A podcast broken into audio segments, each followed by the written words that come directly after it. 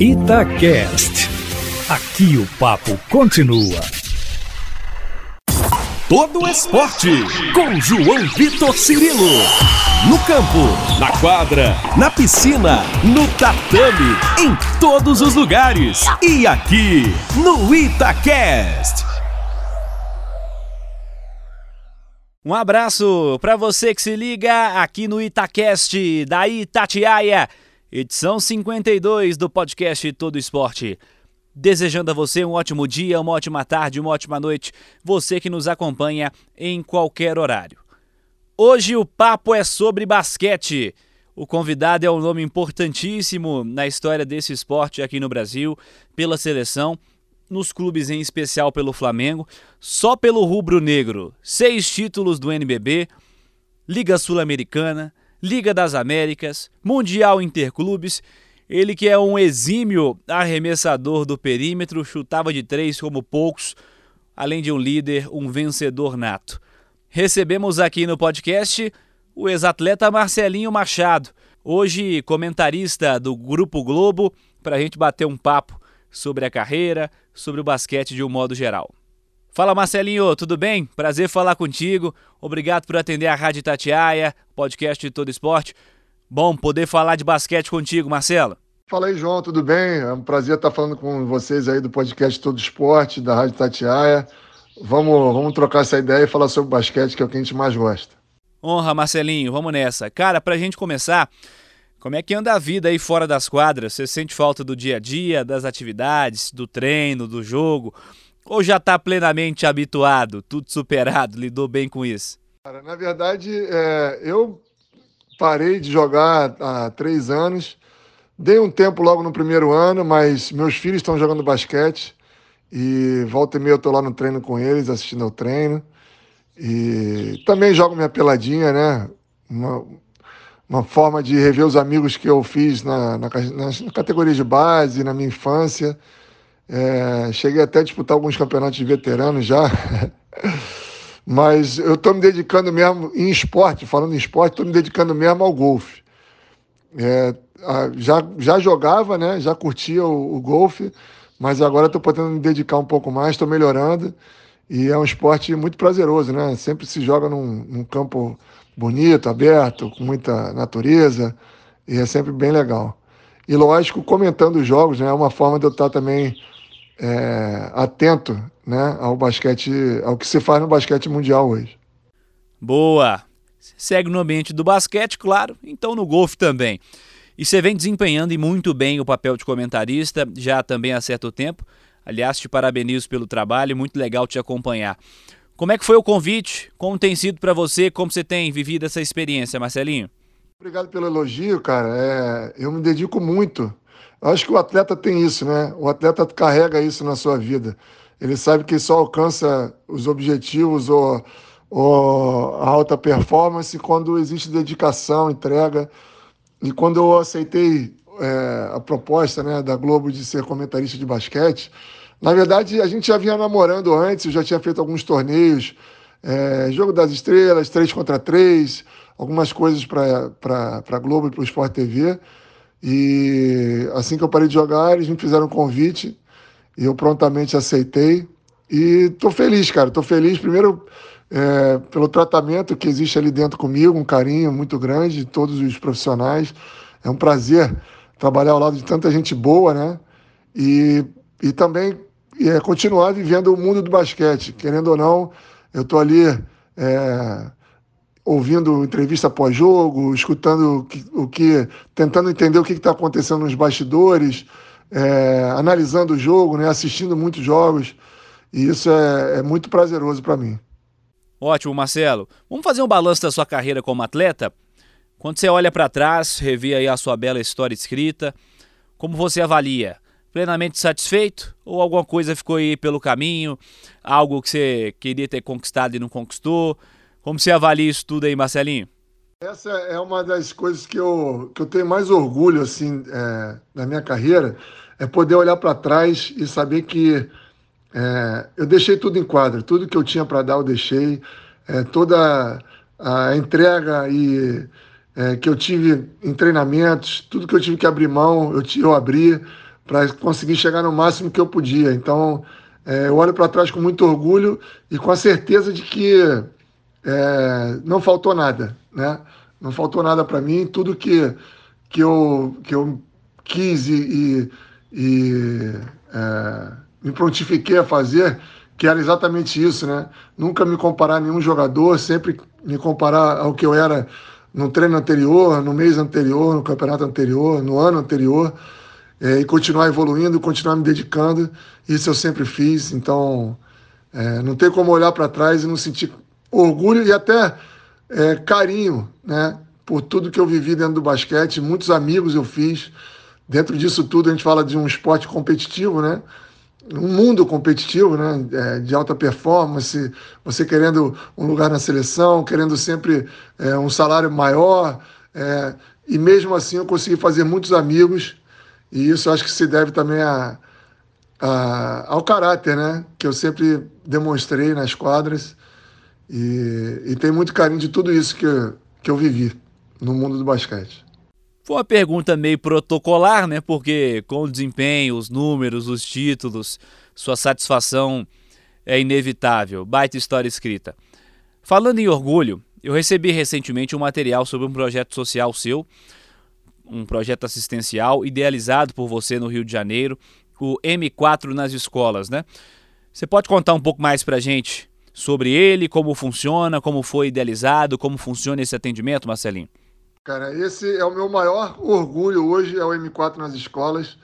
É um projeto que começa é, muito mais na minha cabeça, né, na ideia de querer retribuir é, e entender né, o, o, peso que o basquete teve na minha formação e tentar fazer com que o basquete tenha esse alcance para crianças e adolescentes que talvez nunca tivessem a oportunidade de viver o basquete da forma que eu vivi. Então a gente criou uma metodologia. Nós temos três núcleos, Andaraí, Penha e Itaquara, são três escolas municipais que nós trabalhamos no contraturno com três turmas, sub-11, sub-13 e sub-15. São 75 alunos por, por núcleo. É, a gente entra, reforma toda a quadra da escola, então não só esses 75 alunos, como todos os outros alunos da escola é, podem vivenciar pelo menos uma estrutura é, um pouco melhor né, para fazer esporte e é, a gente é, caminha lado a lado da escola, a gente entende que a escola é um ambiente é, de aprendizado, de formação, e o esporte tem que estar presente e, e, da maneira que a gente faz, de uma maneira muito séria. A gente tem, além da prática dentro da quadra, a gente tem mais uma hora é, semanal com uma assistente social em cada núcleo, onde a gente trata temas é, que são pertinentes da faixa etária e, e do momento que a gente vive, né? É, cada núcleo tem a sua particularidade, mas é muito prazeroso eu poder ir lá no núcleo. Eu vou uma vez por semana e, e, e tento é, atendê-los também nesse sentido, mas é muito prazeroso chegar e ver o quanto eles, eles é, crescem né? É, com a prática do esporte. Assim, quanto eles. Primeiro, eles estão se divertindo, né? estão, estão brincando de jogar basquete mas eles estão é, aprendendo muita coisa ali. É, e é, esse é o grande intuito do projeto. E aí eu tenho que agradecer aos nossos patrocinadores, a BV, a Estácio, é, pela parceria desde o início, porque sem eles não seria possível a gente conseguir dar essa estrutura que nós temos. Nós temos um material incrível, cada núcleo tem mais de 30 bolas, cones, tudo que você pode imaginar, um uniforme lindo. Então, assim, é, é, é tudo muito bem pensado começou com essa ideia de retribuir né, o que o basquete me ensinou. É, e hoje nós temos uma equipe muito bem formada, com professores de muita qualidade, é, assistentes sociais, psicólogos, coordenadoras, ou seja, é um, é um time realmente muito forte e eu espero poder expandir ainda mais esse projeto para frente.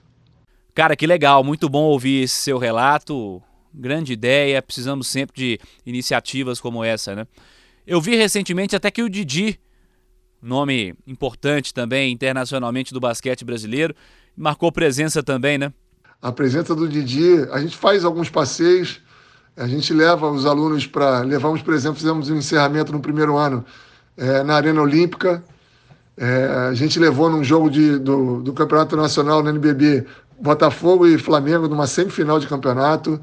É, a gente consegue, por exemplo, levar o Didi dentro de um núcleo nosso e todos ficaram maravilhados, não só com, com a presença de um jogador da NBA, mas com o carinho que ele teve também. Então, a gente está sempre proporcionando também esse tipo de, de atividade para que possa enriquecer ainda mais o projeto. Marcelinho, aproveitar sua presença para pegar sua opinião como comentarista. Eu quero a sua visão sobre o que teremos pela frente aí na NBA. O que você projeta de principais forças para esse ano? Muitas alterações com relação ao último ano ou um cenário parecido, Marcelinho? Bom, João, aí é o seguinte: é, não dá para a gente prever. É lógico que é até o meu papel hoje como comentarista, né? É fazer uma análise é, do que eu vi de movimentação até agora. Então, a minha análise pré-temporada, vamos dizer assim, é de que o Milwaukee Bucks continua muito forte. É, tem se falado muito de Lakers e, e, Brooklyn, mas eu não descartaria o Milwaukee, porque o Milwaukee já vinha jogando muito bem nos anos anteriores, mas faltava um degrau para subir. E o Antetokounmpo esse ano mostrou que, que ele pode ser esse cara que vai liderar o Milwaukee ao título, né? Então foi o que ele fez na temporada passada. Acho que o Milwaukee continua com muita capacidade de disputar o título. Mas realmente, é, a temporada passada tivemos muitos problemas de lesão. Né? Só pegar, por exemplo, esses dois grandes, como Lakers e Brooklyn, sofreram com as estrelas, né? O LeBron teve machucado até o início dos playoffs, o Anthony Davis machucou nos playoffs, o Brooklyn perdeu o Barba e o Curry. É, então, assim, vai ser um campeonato diferente, mas eu colocaria esses três como favoritos. Né? Tem outros times que podem, sim, correndo por fora, podem, podem brigar, mas eu colocaria esses três na, na principal, é, no degrau de cima e olho no Lebron, porque o Lebron na temporada passada, é, ele não conseguiu ir tão bem no playoff, e aí muito se falou por conta da lesão do tornozelo dele, mas ele está cada ano, é, como todos nós, né, mais velho, mas isso tem um peso. Então vamos entender nessa temporada se realmente o desempenho dele está caindo por conta da, é, da idade ou foi a lesão que pesou. E olho também para a chegada do Westbrook no Lakers, ver como é que vai encaixar né, esse trio aí de, de estrelas. Bucks, Lakers, Nets, por aí, né? Quero muito ver o LeBron esse ano também, quero muito ver como vai funcionar coletivamente o Los Angeles Lakers. É uma atração especial. Tomara que todo mundo esteja bem nessa temporada, né? Muitas lesões nos últimos, no último ano em especial. É, enfim, todo mundo esteja bem, que tenhamos uma grande temporada.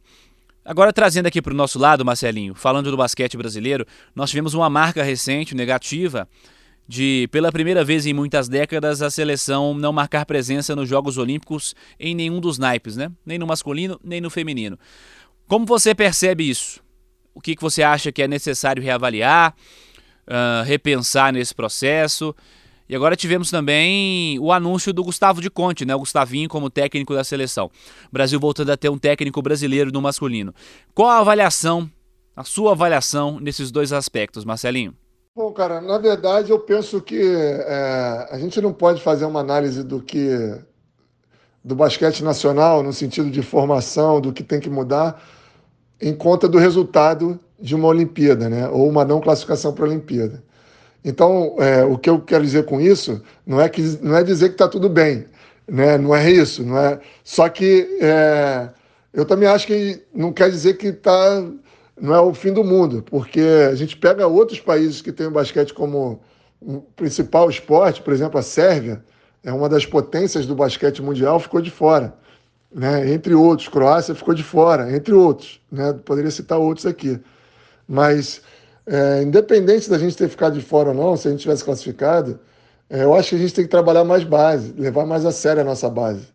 É, tentar expandir ao máximo é, os locais né, onde o basquete se realiza e o número de praticantes. Quanto mais praticantes nós tivermos na, na base, mais fácil vai ser essa seleção natural que leva até a seleção brasileira e, no, e melhor será na nossa seleção. Então, isso no masculino e no feminino. Talvez o feminino tenha mais problemas do que o masculino nesse sentido, né? Menos investimento, menos reconhecimento. Mas eu acho que começa por aí um, uma política de esporte nacional, não só do basquete geral, mas o basquete eu acho que precisa muito disso. E vejo com bons olhos a chegada do Gustavinho, é, assistido pelo Thiago Splitter também, que vai ajudar bastante pela experiência que ele tem. Mas o Gustavinho é o, é o nome certo para esse momento. É, é um momento de renovação. Muitos jogadores que jogaram na seleção durante muito tempo é, se despediram nesses últimos anos. Só falando de lateral, Marquinhos, Alex e Leandrinho, por exemplo.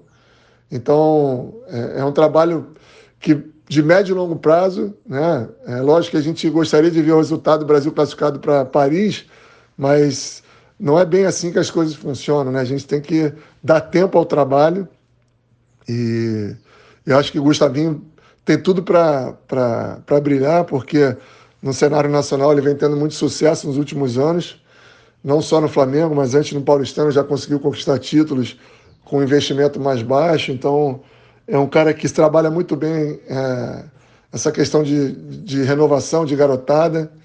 Então eu já estou na torcida e, e espero que, que ele possa trabalhar tranquilo e colher os frutos lá na frente.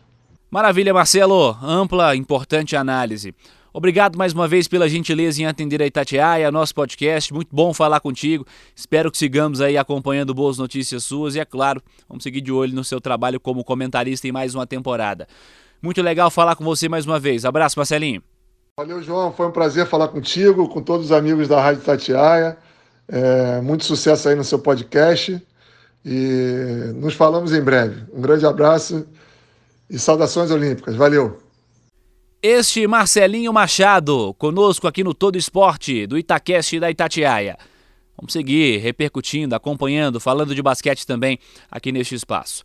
Agradecendo a você que esteve conosco em mais uma edição do nosso podcast. Siga participando pelas redes sociais da Itatiaia.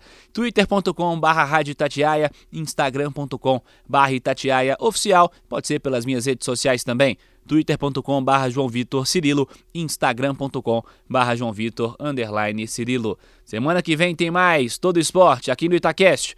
Abraço para você e até lá. Você ouviu Todo Esporte com João Vitor Cirilo, seu esporte preferido passado a limpo.